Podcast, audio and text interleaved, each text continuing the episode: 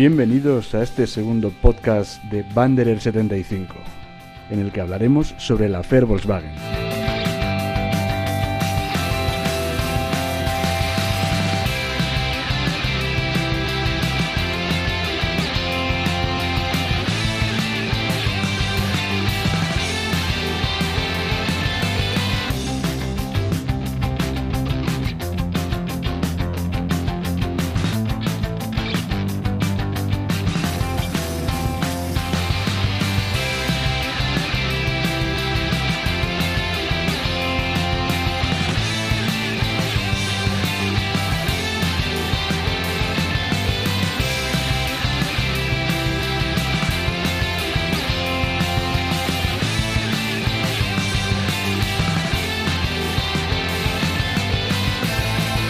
Antes de ponerme a desgranar el tema de hoy, quiero dar las gracias a todos los lectores del blog Banderer75 que ahora también se han convertido en oyentes de este podcast. Porque a grandes rasgos la acogida ha sido muy buena por parte de todos los que se han descargado el primer podcast. Ya sabes que de momento puedes descargarte estos audios tanto directamente puedes escucharlo en nuestro blog, en, en el www.banderer75.com, banderer con W, eh, y también puedes descargarlos en, en, nuestro canal de iTunes y en nuestro eh, canal en iBox. Más adelante iremos ampliando las plataformas.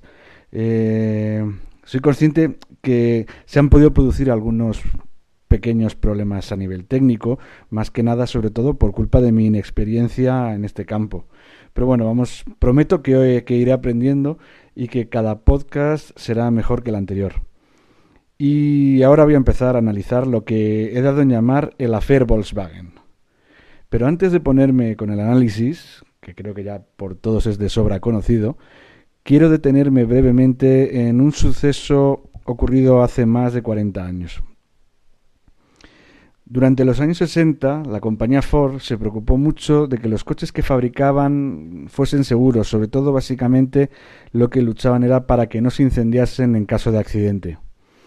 El presidente R.J. Miller eh, había sufrido un accidente a bordo de un Lincoln Continental en el que tras impactar con otro vehículo comenzó a arder.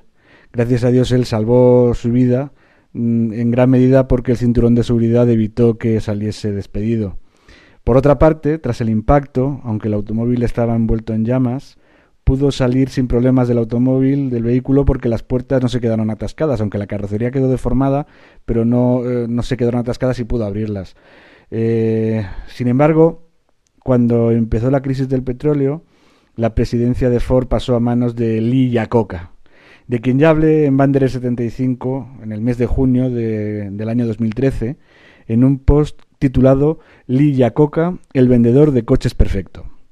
La crisis del petróleo llevó a los fabricantes a crear coches pequeños y ligeros, sobre todo bajo la premisa eh, que debían gastar muy poco combustible, mucho menos de lo que habían estado gastando hasta entonces esos Muscle Cars de 8 de cilindros en V, esos míticos mmm, vehículos de los de principios de finales de los 60 y principios de los 70 que tanto llaman la atención a cualquier fanático del mundo del motor.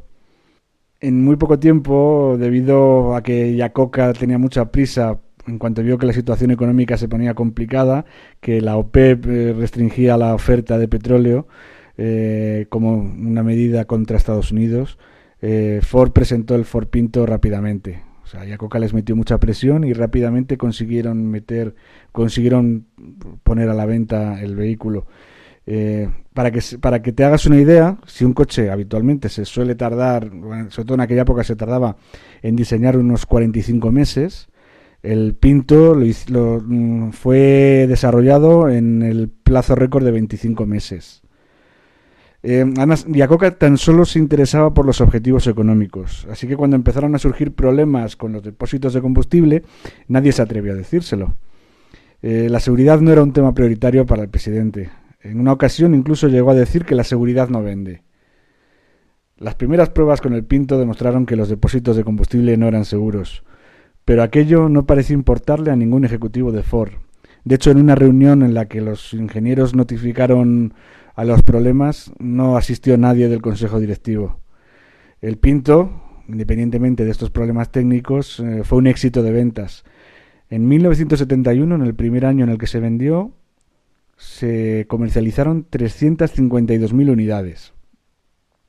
Pero por culpa de la ubicación del depósito de combustible, muy pronto se comprobó que en caso de colisión probablemente el coche terminase ardiendo. Y además, el otro problema añadido era que el impacto, el propio impacto, deformaba la carrocería, impidiendo que las puertas se abriesen. Eh, el, Ford Pinto, ese coche de 2.000 dólares pensado para todos los bolsillos, eh, se convertía al final en una trampa mortal. Así que en 1973 se habían producido muchos incendios y el problema ya era ineludible para Ford. Sin embargo, siguiendo las directrices de Yacoca, se realizó un análisis coste-beneficio que planteaba dos posibilidades. La primera de ellas se consistía básicamente en dar una solución a cada propietario. Aquello supondría contactar individualmente con cada cliente y reparar los fallos de cada vehículo. Los expertos de Ford estimaban que esta opción tendría un coste total para la empresa de 137 millones de dólares. Por el contrario, la segunda posibilidad consistía en no arreglar los coches. Eso implicaba que Ford debería asumir las indemnizaciones por muertes, quemaduras y en general daños a la salud. Sin embargo, esta solución era más barata ya que Ford la valoraba en 49,5 millones de dólares. Así que Lee Iacocca no dudó a la hora de tomar su decisión. No se le podía cargar a Ford Motor Company con un gasto de 137 millones de dólares para proporcionarle un beneficio a la empresa estimado solo en 49,5 millones de dólares así que optaron por no subsanar los fallos. Pudiendo evitar que se produjesen nuevos incendios, no lo hicieron. En su lugar, prefirieron pagar las indemnizaciones. Con esto quiero explicar que los fabricantes de coches, como muchas otras empresas de sectores diversos, solo buscan ganar dinero. Ese es su único objetivo. No quieren construir un mundo mejor, ya que solo quieren vender más coches y obtener más beneficios por mucho que pregonen a los cuatro vientos que sus coches son verdes, por muchos árboles que planten, por muchas declaraciones rimbombantes que pronuncien, al final tan solo quieren ganar dinero. Si en los años 70 no tuvieron el más mínimo inconveniente en que se perdiesen vidas humanas, que muriesen o que quedasen inválidos muchos padres de familia, que niños y jóvenes quedaran desfigurados por las quemaduras, ¿crees que ahora les importa mucho contaminar el medio ambiente? Porque el problema que está sucediendo con Volkswagen es estrictamente medioambiental. Se trata de un engaño para falsear unas emisiones contaminantes que no podían cumplir. No hay problemas ni de seguridad ni fallos mecánicos. Volkswagen utilizó software para engañar a las autoridades que se encargaban de velar por el cumplimiento de la normativa medioambiental. Pero ¿en qué consistía el fraude de Volkswagen? Hay que ser precavidos ante determinadas afirmaciones de la prensa, porque además esta noticia se ha convertido en un gran bocado para el sensacionalismo y el, amarillismo. O sea, desde que el tema comparte espacio en las parrillas televisivas, junto con los dramas carcelarios de Isabel Pantoja, la independencia de Cataluña o el Gran Hermano, da la sensación de que los coches afectados por este fraude estuviesen a punto de explotar o, pudiesen terminar averiándose completamente. Hay que tener en cuenta que los automóviles diésel, aunque emitan menos CO2 que los, de gasolina, expulsan muchas otras partículas contaminantes. Entre ellas destaca el NOx, un tipo de compuesto químico que incluso algunos expertos han llegado a afirmar que puede encontrarse detrás del injustificado incremento de muchas alergias a las que los médicos no encuentran explicación. Por, uno, entre otros motivos, la normativa cada vez es más exigente con este tipo de emisiones y promueve una importante reducción. Mm, pero como no estaba dispuesto a reducir sus emisiones, Volkswagen instaló un software que era capaz de detectar el momento en el que el vehículo entraba en un banco de pruebas, en unos rodillos. En ese preciso instante, el software mandaba una orden a la centralita que gestiona el motor para que eh, puntualmente eh, justo en ese momento empezase a generar menos óxido de nitrógeno. Claro, esto eh, tiene pegas. O sea, al reducir las emisiones de NOx, eh, se aumenta el consumo de combustible y se pierden las prestaciones. Ya el coche ya no va a dar tanta potencia como la que prometían a la hora de venderlo. Por eso, para que los clientes no protestasen, cuando la prueba terminaba, el coche lo detectaba automáticamente y volvía al modo normal que garantizaba un menor consumo de combustible, una mejora en las prestaciones y grandes emisiones de NOx. Eh, dicen que de 10 a 40 veces más de lo que permite la norma. ¿Por qué se realizó este engaño que puede afectar a más de 11 millones de coches? Pues los ejecutivos de Volkswagen creo yo que pensaron, como lo hizo en los años 70 Lilla Coca, que el consorcio tenía que ahorrar costes. Se estima que para cumplir con la normativa habría que haber gastado en cada vehículo del orden de 500 a 600 euros más. Así que si multiplicamos por 11 millones, obtenemos un ahorro resultante de 5.500 millones de euros, que sí que creo que es una cantidad importante de dinero. Aquí yo, para los que me leen en el blog desde que se fundó en 2012, ya sabrán que yo trabajé muchos años, una gran parte de mi vida profesional se desarrolló en el grupo Volkswagen, en concesionarios tanto de Audi como de Volkswagen. Ahora la verdad es que viendo la, que se ha liado, doy gracias por no seguir trabajando para ellos. Porque la verdad es que no creo que sea nada fácil dar la cara por una empresa que de un modo incomprensible la ha cagado del todo. Además, no termino de entender cómo, al, cómo cualquier ejecutivo de la cúpula de Volkswagen pudo pensar que esto no les pillarían en un tejemaneje tan burdo. Hay que tener en cuenta que esto al final eh, se, ha encontrado, se ha, detectado lo que sucede por pura casualidad, porque eh, por lo visto un gobierno local alemán encargó a un estudio sobre cómo implantar el diésel, el combustible diésel en, en Estados Unidos. Y una universidad, creo que de Virginia, empezó a investigar con los coches y vieron claro que no que los datos que ellos les salían no se correspondían con lo que estaba con lo que estaba con los datos que afirma recoger Volkswagen y a partir de ahí bueno según se rumorea eh, de esto se enteraron hace dos años se lo comunicaron a Volkswagen y parece que Volkswagen mm, dio la callada por respuesta y bueno pues eh, al final todo ha explotado en una burbuja tremenda que no sé cómo, cómo va a terminar ¿eh? los efectos del escándalo o sea muy pronto comenzarán seguro que a verse en lo que a venta se refiere no obstante como ahora las ventas se llevan a cabo siempre bajo pedido, o sea, con ciclos que duran de dos a tres meses desde que se pide el coche hasta que se le entrega al cliente final. Eh, eh, por eso en este caso, en las matriculaciones todavía del mes de septiembre, Volkswagen sigue quedando como líder de ventas. Y además creo que en este es el tema en el que hay que incidir más. Porque en Estados Unidos, al igual que en otros muchos países, y en España también, Volkswagen, y sobre todo el grupo Volkswagen, es líder de ventas.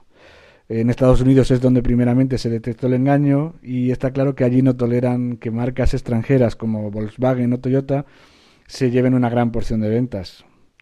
Y hay que recordar también que Toyota ya tuvo su propio escándalo, aunque no fue tan sonado, con la llamada revisión de millones de coches por fallos de seguridad. Por otra parte, esta noticia también hace mucho daño a lo que se ha llamado el sistema denominado como capitalismo renano, con una vocación social en pugna permanente con el descarnado modelo anglosajón. Tras la red de sobornos creada por Siemens, o la manipulación del tipo de interés diseñada por Deutsche Bank, eh, los engaños a las autoridades por parte de Volkswagen pueden dejar en entredicho el sistema productivo de libre mercado pero con corazón, mm, que se centra en el individuo y que trata de dulcificar y minimizar las imperfecciones del liberalismo económico.